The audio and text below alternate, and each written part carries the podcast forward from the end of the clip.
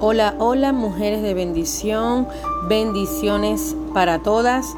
El día de hoy vamos a continuar con el estudio de los libros de la Biblia. Continuando con el libro de los Salmos. Antes de ello vamos a orar. Bendito Dios, Padre Celestial, recibe toda la gloria, recibe toda la honra, el poder, el señorío, la majestad. Señor, te reconocemos como nuestro único Salvador. Te reconocemos como nuestro único mediador entre Dios y los hombres. Gracias Jesús por el sacrificio que hiciste en la cruz del Calvario. Señor, yo te pido que en, esta, en este momento añadas a nuestras vidas más sabiduría. Tu palabra dice que el que esté falto de sabiduría, pídala a Dios y Él nos dará abundantemente y sin reproche. Señor, pedimos de ti más revelación de tu palabra. Señor, revílanos todos esos secretos escondidos que no conocemos, pero que tú se los vas a revelar a tu pueblo, a los que te buscan en el nombre de Jesús. Danos más ansias, más ganas de orar, de leer las sagradas escrituras, de escudriñarlas, de meditarlas cada día, cada momento, en el nombre de Jesús. Señor, declaramos que a través de la lectura y de la búsqueda tú nos vas a libertar, tú vas a quitar la venda de nuestros ojos y nos vas a dar provisión, nos vas a dar liberación, nos vas a dar abundancia, nos vas a dar plenitud. En el nombre de Jesús, declaramos, Padre amado, que seremos transformadas a través de este estudio y que eres tú usándonos. Que todo lo que aprendamos es porque a ti te ha placido, Señor. En el nombre poderoso de Jesús, te damos la gloria y te damos la honra. Antes de continuar con el estudio del segundo libro de Salmos, porque ya discutimos la semana pasada el primer libro, le voy a dar una breve introducción general de lo que es el libro de los Salmos para que mm, refresquemos los conocimientos. El libro de los Salmos es un tesoro de lectura y meditación. Es muy apreciado por los cristianos y los judíos. El libro era uno de los preferidos de Cristo. Más de una cuarta parte de las citas del Antiguo Testamento que están en el Nuevo son de los salmos, debido a que muchos salmos fueron escritos para adoración pública y privada. El título del libro en hebreo es alabanzas. La palabra salmo se refiere a una composición poética acompañada de instrumentos de cuerdas. El libro de los salmos es el primero de la última división de la Biblia hebrea, de modo que sobresale en ese segmento de las escrituras, a cuya sección entera Jesús la designó los salmos. Este libro se divide en cinco secciones o libros y cada una concluye con una doxología.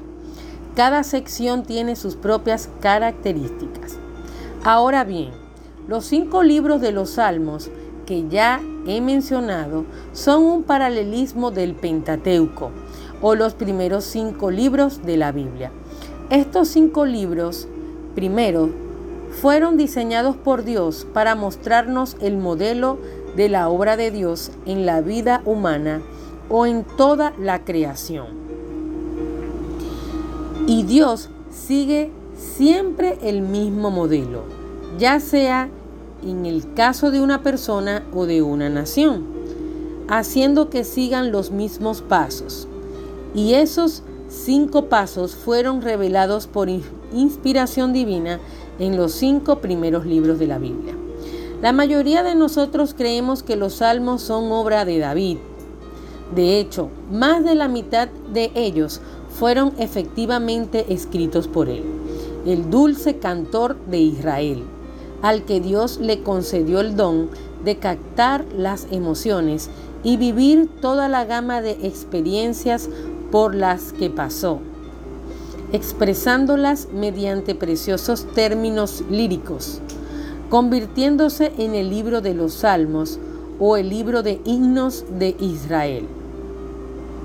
Muchos de estos salmos fueron escritos con el propósito de cantarlos en público, Y es por eso, por lo que al principio de ellos leemos que el salmo ha sido escrito al músico principal y en algunas de nuestras Biblias nos encontramos la palabra masquil, que es sencillamente la palabra hebrea que quiere decir salmo.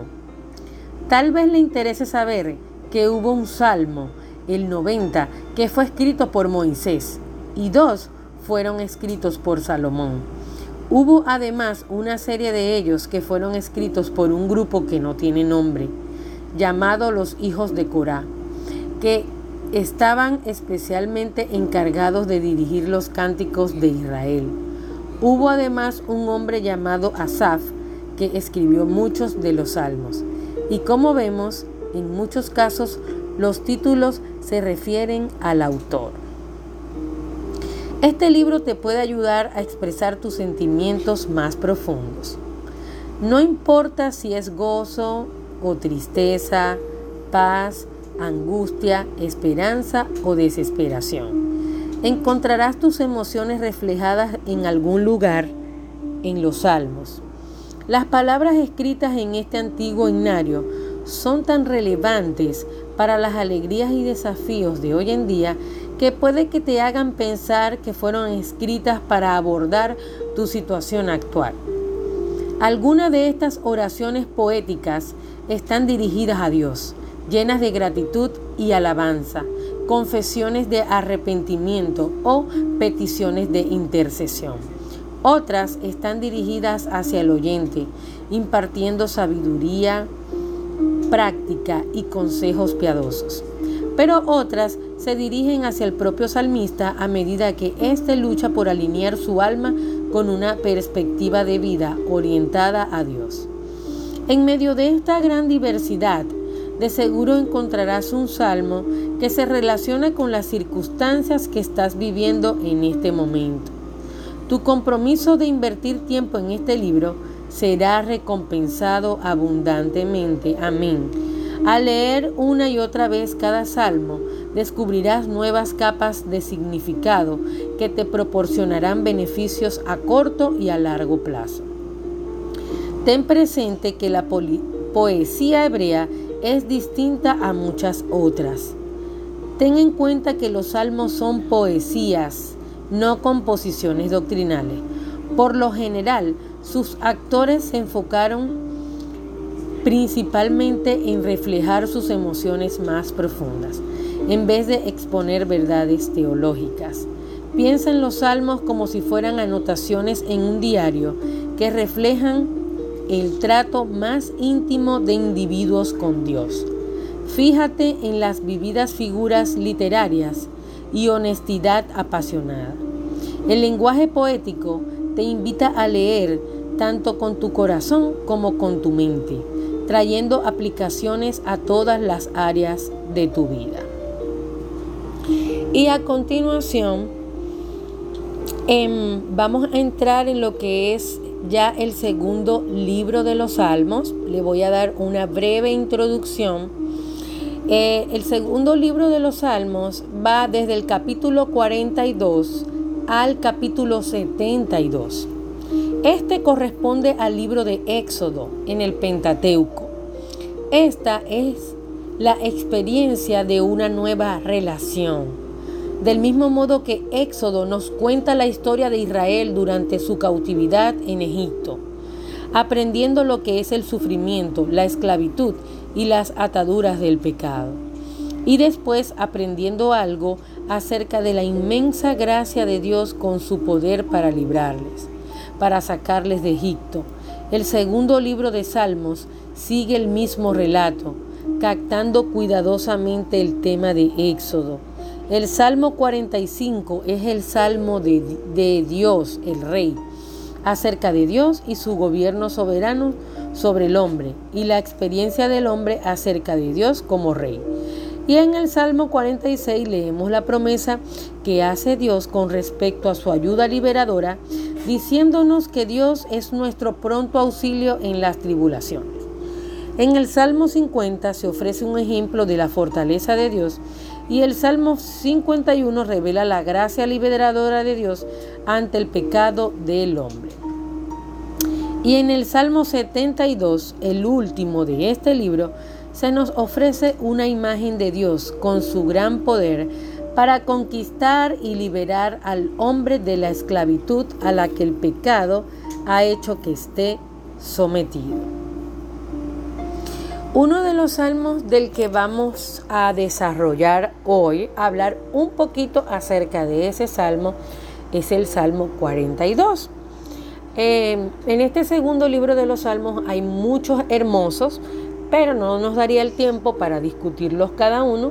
Solo escogí uno para que podamos hablar acerca de él. Y es el Salmo 42 y dice, como el siervo brama por las corrientes de las aguas, así clama por ti, oh Dios, el alma mía.